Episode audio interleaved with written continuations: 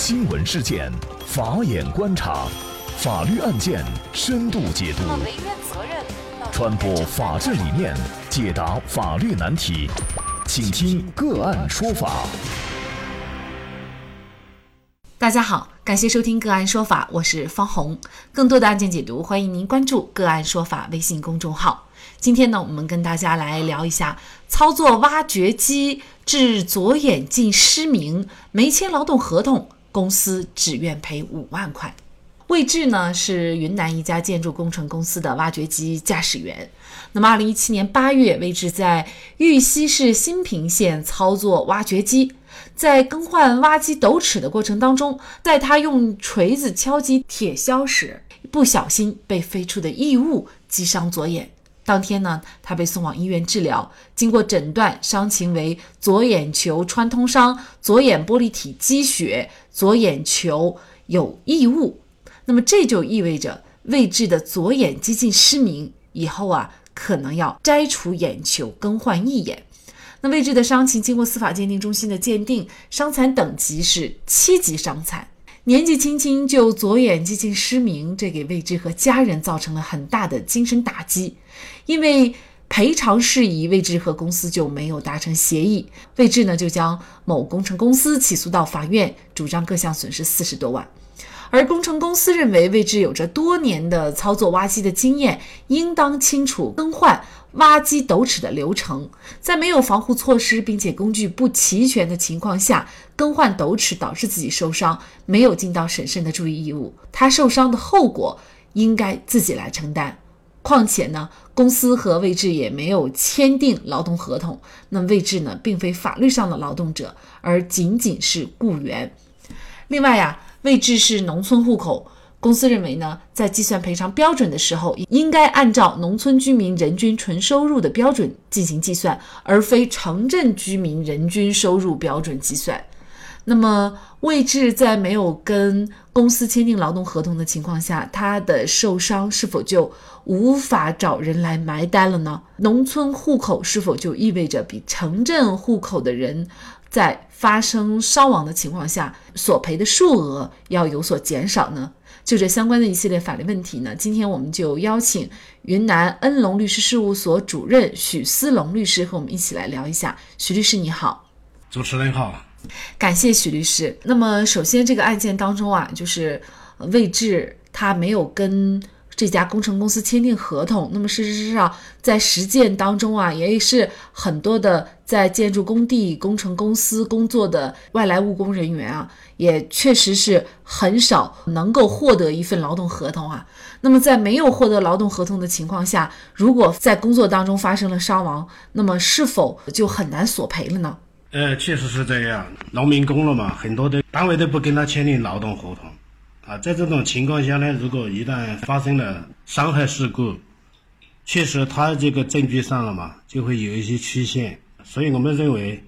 办理这种案子了嘛，还是首先要收集证据，有利于索赔。主要是两个方面，我认为哈，一个是他跟公司存在雇佣关系的一个证明，二一个就是他受伤是因为工作的原因受伤，就证明这两个事实最主要的是。劳动者发生事故以后了嘛，应该说可以有两个途径来处理啊，一个是走工伤的程序，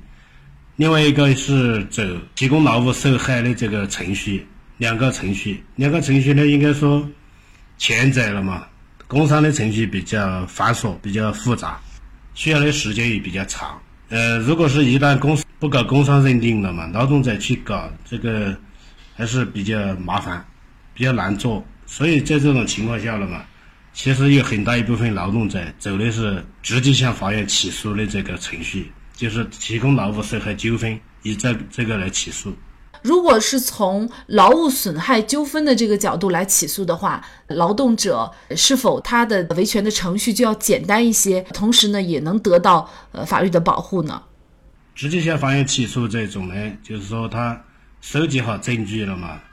就可以起诉，他应该说还是比较快一点吧，能够尽快的处理纠纷。通过这个人身损害这个理由来索赔的话，作为这个位置，他相对来说是不是就不需要一定证明他跟工程公司之间存在劳动关系？那么他又应该从哪方面来举证呢？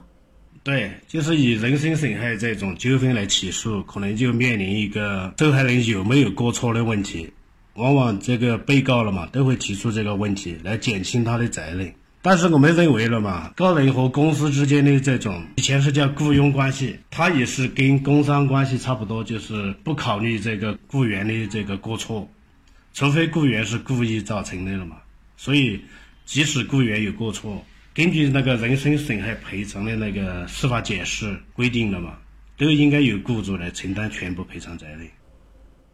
那么这个案件呢，我们看一审法院的认定。一审法院呢，最终是认为啊，原被告之间，也就是公司和位置之间形成的是一种雇佣关系。那么雇主是应当承担受伤赔偿责任的。但是呢，位置在操作挖机的过程当中没有尽到一个审慎的注意义务，对自己的受伤后果呢，也应该承担责任。因此，法院是确认工程公司承担百分之八十的责任，而位置呢要承担百分之二十的责任。那么这样呢？工程公司就要赔偿魏志二十四万块钱。那么对于一审判决呢，魏志是不服的。作为代理律师，您这边呢也提出了一个上诉，就是一直坚持工程公司应该全额的进行赔偿。但是，一审法院为什么为什么判决工程公司承担百分之八十的责任，而没有全部承担责任呢？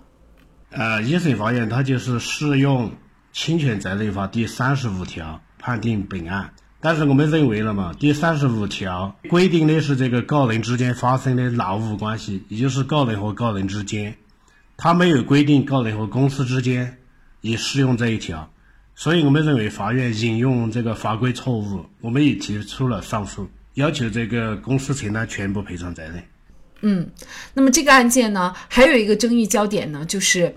公司这一方呢，他认为位置是农村户口，那么农村户口就应该按照农村居民的人均收入来进行赔偿，而不是城镇居民的人均收入赔偿。那么这样的位置可能得到的这个赔偿数额就会少一些。但是呢，作为位置一方呢，也是坚持按照城镇户口的人均收入的标准来进行赔偿。那么这样的一个请求又是否有法律支持呢？人审司法解释里面了嘛，把这个农村。居民和城镇居民，他规定了两个不同的赔偿标准，啊，我们认为这个是导致赔偿差异很大的一个原因源头。可以说，农村居民的获赔金额了嘛，就是死亡赔偿金和伤残赔偿金的这个赔偿金额，只有城镇居民的一半都不到，啊，有时候只有三分之一，所以这个差距是非常大。最高法院了嘛，有过一个修批复。农村居民只要在城镇居住一年以上，他的主要收入来源于城镇的，就是按照城镇的标准来赔偿。我们是根据这个批复按城镇标准来赔偿的。相当于二审法院呢，最终是认定了工程公司要承担全部的责任，嗯，也就是百分之百的责任呢，最终呢需要赔偿为之三十多万块钱。但是呢，这个案件其实它具有非常大的普遍性，就是用人单位在不和劳动者签订合同的情况下，那么劳动者受伤以后，他主张索赔应该注意哪些问题，或者说，那么是否一定要有证据能够证明劳动者和用人单位是。存在劳动合同关系的，也请许律师给我们做一个提醒啊，特别是农民工哈，他们的这个确实是文化水平啊，这些法律知识都不足，很多人了嘛，想当然的认为说受伤以后就得到赔偿，事实上并并非如如此，打官司都是要讲证据，用人单位跟他提供了医治疗以后啊，他就好像这个证据意识也没有。作为专业律师嘛，就提醒大家，劳动者受伤以后了嘛，要注意。第一是，我认为还是要及时拨打幺幺零报警，啊，让公安机关介入调查备案。必要的时候报告安监局，让安监局来进行调查处理。就是收集和这个事，呃，你这个事故跟单位有关的证据，啊，必要的时候找工友作证。还有是可以跟。单位的负责人通过协商，通过录音录像这些证据，让对方来承认这个事实。那我们认为这个是很关键的。就是说你这个事故是跟单位有关，应该由单位来承担赔偿责任，这个是证据是非常关键。第二个方面的证据呢，就是啊你的这个损失的证据啊，我们认为这个一个是医院里面的这些资料，出院证、诊断证明书、医疗票据、住院费用清单。这些资料都要收集保管好。第三个，一般伤情严重一点的了嘛，我们认为都最好请医生出具一个加强营养、住院期间有人护理，还有出院后需要休息多少天的这个医嘱。有这个医嘱以后了嘛，索赔营养费、护理费、误工费这些就有相关的依据了啊，就可以得到法院支持。第四一个。就是很多农民工了嘛，他的户口是农村，但是要按照城镇标准来赔了嘛。因为这个法律的原因，我们认为还是要注意收集他在城镇居住生活的证据，包括居住证、租赁合同、物业或者社区的居住证明、劳动合同、工作单位出具的工作证明、工资、银行流水、水电煤气。物业这些发票，四是根据伤情做伤残鉴定和后期治疗费用评定鉴定。伤残鉴定的嘛，一般是要在受伤以后，不是肢体缺损那种，一般要在三个月以内、三个月以后才能申请鉴定。还有是我们认为要委托专业的律师进行代理，包括这些上面提到的这些了嘛，其实都应该要在律师的指导下进行操作。才会具有专业性，才会取得好的效果。还有是发生纠纷以后要及时的索赔，不要超过那个诉讼时效。那么应该说呢，呃，许律师刚才提出来的这些建议哈，特别的实用。所以呢，大家如果刚才没有记住呢，也欢迎您关注我们“个案说法”的微信公众号，然后详细的去了解。那么也千万不能抱着侥幸的心理，觉得自己身上不会发生这样的事情，提前有一些证据意识，也算是给自己买了一份保险。否则，等您住进医院，再去想着怎么索要医疗费，这无疑会给您和您的家庭带来更大的负担。好，在这里再一次感谢云南恩龙律师事务所主任许思龙律师。那也欢迎大家通过关注“个案说法”的微信公众号，具体的了解我们本期案件的图文资料以及往期的精彩案例点评。另外，您在生活工作当中遇到一些法律问题，都欢迎您通过添加幺五九七四八二七四六七幺五九七四八二七四六七这部电话号码的微信号向我们进行咨询和交流。给大家提供法律问题解答的都是我们节目邀请到的嘉宾了，他们都非常的资深、专业和负责任。感谢您的收听，我们下期节目再见。